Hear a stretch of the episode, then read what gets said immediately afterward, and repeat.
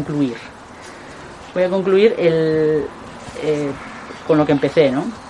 Espiritualidad y pandemia solo para transmitir ese mensaje de, de la espiritualidad como esa actitud interna desde nuestro punto de vista que es constante, que no se eh, reduce a una práctica semanal, por supuesto, ni a unas paredes, sino que es una transformación interna y un trabajo interno constante de buscar nuestra propia felicidad y la de los demás desde nuestra visión a través de, la acción y a través de, del conocimiento de nuestra propia mente y de adiestrar nuestra propia mente para estar el mayor tiempo posible en esas actitudes positivas para nosotros y para los demás.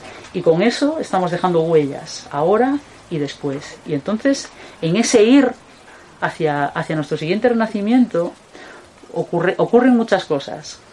Nacimientos, muertes, obstáculos, alegrías, enfermedades, separaciones, pandemias, y todas, cualquiera de esas cosas que nos suceden en esta existencia, las podremos eh, enfrentar y resolver desde un estado interno tranquilo, pacífico y armonioso. Y paciente, y aceptando la, impermanencia, y teniendo presente la posibilidad, porque es la, la, verdad al final, ¿no? De esa propia muerte también. Y, y a partir de ahí, tal como hayamos vivido, nos sorprenderá la muerte. Lo que, lo que no es posible es eh, vivir en un estado constante de, de odio, de, hostilidad, de enfrentamiento, de, separación, de, de, codicia, de apego y pretender que cuando nos llegue el momento de abandonar este cuerpo vayamos a generar automáticamente un estado pacífico de, la mente y del corazón y, y poder irnos en paz.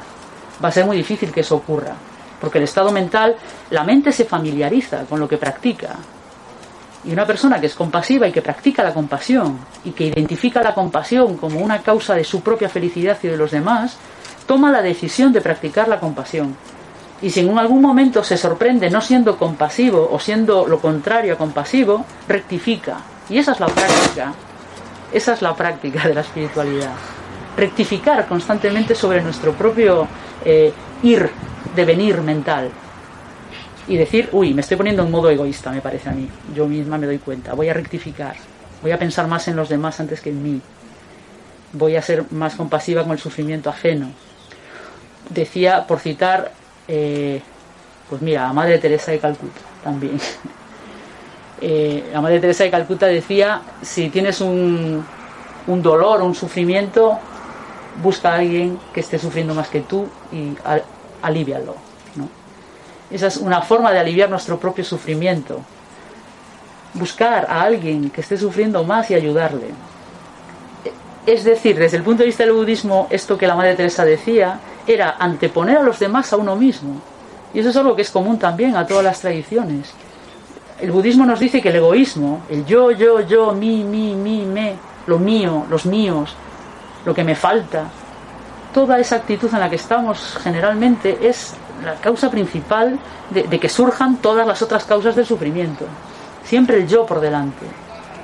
Si, si, abandonamos un poco ese yo que tanto reclama y tanto patalea y siempre quiere yo, yo y lo mío y tengo razón y no sé qué, y esto y lo otro, intentar imponer, si abandonamos eso un poco y nos centramos un poco en, en aliviar o en buscar el, el bienestar de los demás, ocurre que nuestros propios sufrimientos se, se, se desvanecen, desaparecen. Y eso es un poco lo que decía la Madre Teresa. Y eh, en palabras del Dalai Lama sería, su santidad el Dalai Lama dice, mientras tenemos percepción del yo, ese otro tema que hoy pasé por encima esta mañana, ¿no? hablando de la percepción del yo desde el punto de vista del budismo, que percibe el yo, percibimos nuestro propio yo, nuestra propia entidad e identidad como algo muy sólido, muy, muy autoexistente, sin depender de nada, separado de todo lo demás, y a partir de ahí buscamos felicidad para ese yo y mm, ya nos, nos, nos, vamos a la, esa dicotomía del apego y la aversión, apego, deseo, todo lo que creo que es bueno para el yo y su felicidad, aversión, rechazo, odio, separación de todo lo que creo que perjudica a mi yo y sus intereses, esas mentes de apego y de aversión y de todas estas, el resto de ramificaciones que salen, positivas o negativas, en este caso negativas, Todo eso surge de esa percepción del yo. Pues el Dalai Lama dice, mientras tenemos yo, en ese sentido de percepción errónea del yo, con esto no quiero decir que el yo no exista, cuidado. Quiero decir que para el budismo la forma en la que percibimos nuestro propio yo está un poco nublada por la ignorancia. No existe de la manera en la que lo percibimos, tan sólido, tan autoexistente, tan separado de los demás. Pero el caso es que eh, a lo que quiere decir el Dalai con esto es, dice, mientras existe percepción del yo, somos egoístas. Simplemente en el sentido de que, de que actuamos para buscar la felicidad de ese yo. Eso es una búsqueda legítima, un deseo legítimo de ser felices. Dice, por lo tanto, tenemos dos opciones, o ser inteligentemente egoístas o estúpidamente egoístas. Pero somos egoístas egoístas en el sentido de que buscamos la felicidad para el yo, porque percibimos un yo ahí muy demandante, no de empleo, sino de felicidad. ¿eh? Vale, pues ser estúpidamente egoístas es a lo que se refiere, eh, se refiere a eh, buscar esa felicidad a costa o utilizando esas herramientas que se han demostrado y que podemos comprobar en el día a día que son erróneas, como el egoísmo constante, eh, la codicia, la separación, la hostilidad, el enfrentamiento, la avaricia, la envidia, el rencor, el odio, el, pretender eliminar todo lo que creemos que es un enemigo de mi yo. Y, y aún encima, con esas actitudes, pretender que vamos a ser felices.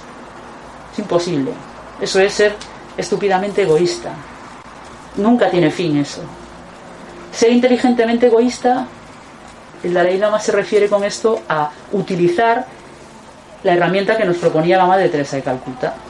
Que tienes dolor, que tienes un sufrimiento, claro que lo tendrás, todos lo tenemos, a veces, en algún momento. ¿Qué puedes hacer en ese momento? Para ser inteligentemente egoísta, no dejas de estar procurando tu bienestar, pero mira dónde lo vas a encontrar, aliviando el sufrimiento de otros. Eso es ser inteligentemente egoísta. Estar más pendiente de los demás que de uno mismo es ser inteligentemente egoísta porque el beneficio que nos reporta estar más pendiente de los demás al final repercute en mí, en mi propio beneficio, en mi felicidad. Pero de paso, estoy pendiente de las necesidades de los demás. Y además es un negocio redondo. Si todos estamos pendientes de los demás, resulta que al final aquí, si somos 100 personas, hay 99 personas pendientes de mí. O sea que hay un montón de gente pendiente de mi bienestar más que si solo yo estoy pendiente de mi propio bienestar y cada uno de vosotros pendientes de vuestro propio bienestar. Sin embargo, cuando nos abrimos al bienestar de los demás y a procurar que la vida de los demás sea más agradable y a ser más tolerantes y a, no discutir por, por, nada, por tonterías, cuando elegimos tener paz en vez de tener razón, estamos siendo inteligentemente egoístas también. Esa es otra, otra forma.